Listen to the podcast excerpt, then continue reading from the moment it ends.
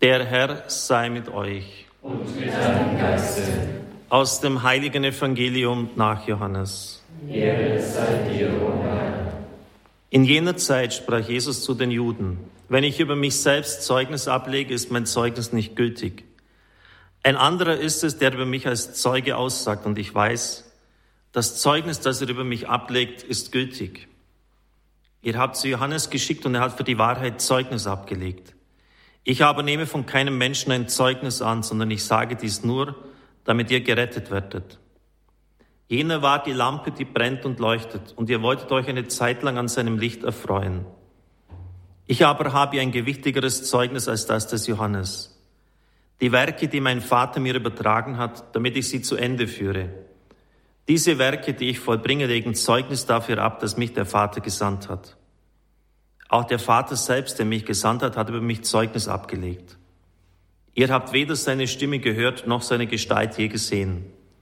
Und auch sein Wort bleibt nicht in euch, weil ihr dem nicht glaubt, den er gesandt hat. Ihr erforscht die Schriften, weil ihr meint, in ihnen das ewige Leben zu haben. Gerade sie legen Zeugnis über mich ab. Und doch wollt ihr nicht zu mir kommen und das Leben empfangen. Meine Ehre habe ich nicht von Menschen, ich habe erkannt, dass ihr die Liebe zu Gott nicht in euch habt. Ich bin im Namen meines Vaters gekommen und doch lehnt ihr mich ab. Wenn aber ein anderer in seinem eigenen Namen kommt, dann werdet ihr ihn anerkennen. Wie könnt ihr zum Glauben kommen, wenn ihr eure Ehre voneinander empfangt, nicht aber die Ehre sucht, die von dem einen Gott kommt? Denkt nicht, dass ich euch beim Vater anklagen werde. Mose klagt euch an, auf den ihr eure Hoffnung gesetzt habt. Wenn ihr Mose glauben würdet, müsstet ihr auch mir glauben, denn über mich hat er geschrieben. Wenn ihr aber seinen Schriften nicht glaubt, wie könnt ihr da meinen Worten glauben? Evangelium unseres Herrn Jesus Christus. Lob sei dir, Christus. Liebe Brüder und Schwestern im Herrn, um die Jahrtausendwende ist eine gewisse Hysterie ausgebrochen. Man wollte das Fußballspiel des Jahrhunderts wissen, den Staatsmann des Jahrhunderts und weil eine Jahrtausendwende war, auch die Person des Jahrtausends. Im Time Magazine, dem meistgelesenen Magazin der Vereinigten Staaten, hat man dann verschiedene Leute zur Wahl gestellt. Christopher Columbus, den Entdecker Amerikas, das Musikgenie Mozart, den Dichterpoeten Shakespeare, den genialen Mathematiker Albert Einstein und Physiker. Und dann hat man noch Franz von Assisi auch zur Wahl gestellt. Und er wurde es. Der Mann des Jahrtausends heißt Franziskus. Über die Maßen erstaunlich. Für mich zumindest. Wir leben in einer übersättigten Wohlstandsgesellschaft und ausgerechnet der, der verzichtet hat, der den Weg radikalster Armut und Entäußerung gegangen ist, der zu Lebzeiten als Pazzo, als Narr beschimpft worden ist, auf dem man Steine und Straßen Dreck geworfen hat, als er durch die Straßen von Assisi gegangen ist, den sein eigener Vater nicht verstanden hat. Er wurde zum Mann des Jahrtausends gewählt. Und in gewisser Weise bin ich als Ortspfarrer von Balderschwang sehr froh darüber, denn unsere Kirche ist eine Franziskanerkirche. Wenn Sie in Balderschwang hineinkommen, sie ist zum Heiligen Antonius gewidmet, geweiht. Und dann sieht man noch eine große Statue des Heiligen Franziskus und der Heiligen Clara auf der rechten Seite. Wahrscheinlich, so kann man vermuten, denn es hat früher andere Heilige hier gegeben, haben sich die Menschen in ihrer bitteren Armut hier oben in den Franziskanerheiligen wiedererkannt und deshalb sie als Patrone gewählt. Hier bei uns gibt es ein Schullandheim, das heißt Haus St. Franziskus. Es gibt drei Grunddienste der Kirche, liebe Brüder und Schwestern im Herrn, die Diakonie, die Liturgie und die Martyrie in denen sich jeglicher Dienst der Kirche entfaltet. Zunächst die Diakonie, das heißt der Dienst am Nächsten, am Notleidenden. Nun, das war nicht unbedingt so in der Reichweite eines reichen Kaufmannssohnes, dass er sich den Armen widmet. Damals hat es auch noch den Aussatz gegeben, auch in Assisi, eine Krankheit, für die es keine Heilung gab. Man hat diese Leute außerhalb der Stadt mehr oder weniger im Schicksal überlassen. Und so haben sie wie Tiere gelebt. Es war keine Hartherzigkeit, es war einfach eine Notwehrreaktion, aber es sind ja nach wie vor Menschen geblieben.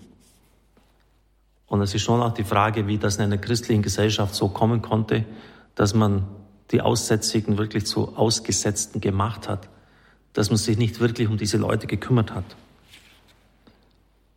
In den letzten Lebenstagen des Heiligen, das heißt September, Oktober 1226, gibt es authentische Auskunft, das Testament des Heiligen über viele Fragen und Leben von ihm.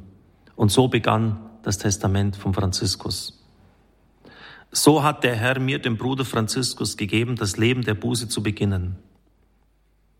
Denn als ich in Sünden war, kam es mir sehr bitter vor, Aussätzige auch nur zu sehen. Und der Herr selbst hat mich unter sie geführt und ich habe ihnen Barmherzigkeit erwiesen. Und da ich fortging von ihnen, wurde mir das, was mir bitter vorkam, in Süßigkeit der Seele und des Leibes verwandelt. Danach hielt ich eine Weile inne und verließ die Welt. Franziskus ist einmal klar geworden, was machst du denn hier eigentlich? Du hast Abscheu vor diesen Menschen, die das Abbild Gottes in sich tragen. Und dann ist er hingegangen und hat, was geradezu tödliche Folgen haben könnte, diese Aussätzigen geküsst. Er hat sie umarmt. Und in diesem Augenblick ist eine Welt in ihm zusammengebrochen, die bisherige. Und er wusste, dass fortan sein Platz bei den Armen war.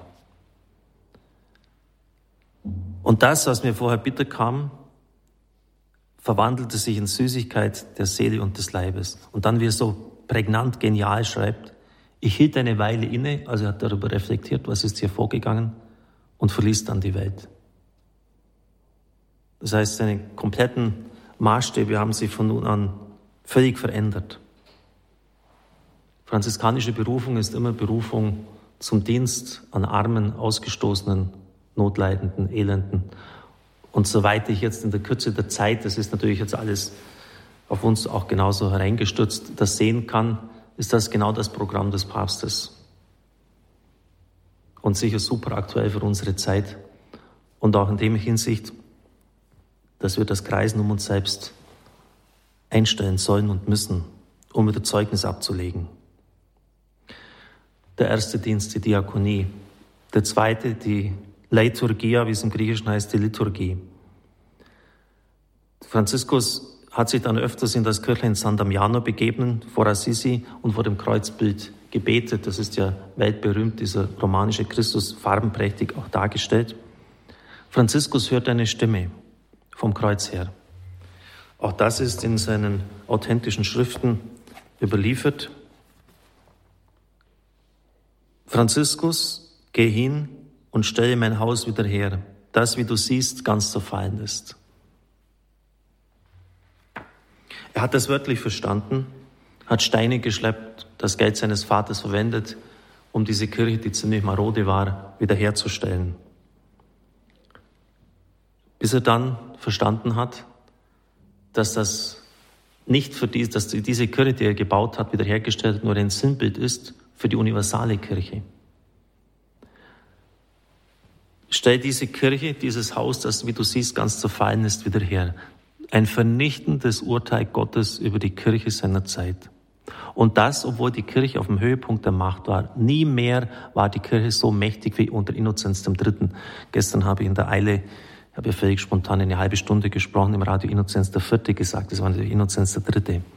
Das ganze Abendland hat er belehnt. Niemand konnte im Heiligen Römischen Reich deutscher Nation Kaiser werden, ohne Zustimmung von Innozenz III.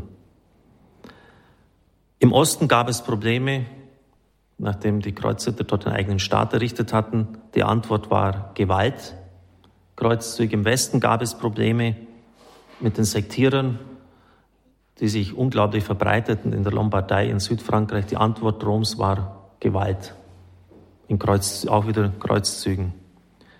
Nun, natürlich, die Sektierer haben das damalige Gesellschaftssystem in Frage gestellt. Sie haben das Kind mit dem Bad ausgeschüttet. Sie haben den Reichtum der Kirche gesehen und haben Priestertum und Sakramente mit abgeschafft, also das Kind mit dem Bad ausgeschüttet. Sie haben aber daran Anstoß genommen, dass die Kardinäle in Palästen lebten und dass sich die Kirche zu weit vom Evangelium entfernt hat. Was Franziskus hier gehört hat, hat der Papst dann später in einem Traumbild selber gesehen, sonst hätte er den Heiligen gar nicht vorgelassen, als er dann nach Rom kam und um Approbation seiner Gemeinschaft und seiner Regel anhielt.